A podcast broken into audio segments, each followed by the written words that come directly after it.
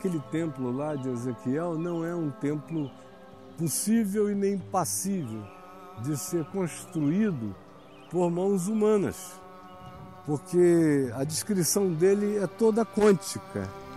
É um ambiente que a arquitetura normal não consegue erguer.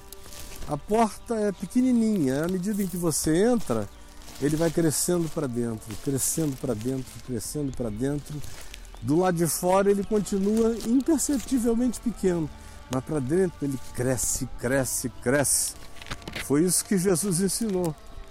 Se alguém crer em mim, esse templo que não é construído por mãos humanas vai receber esse milagre e as regiões ermas do coração, do ser, da mente, da alma, da vida, a semelhança do mar morto, que é morto e não produz nada, serão então vivificadas.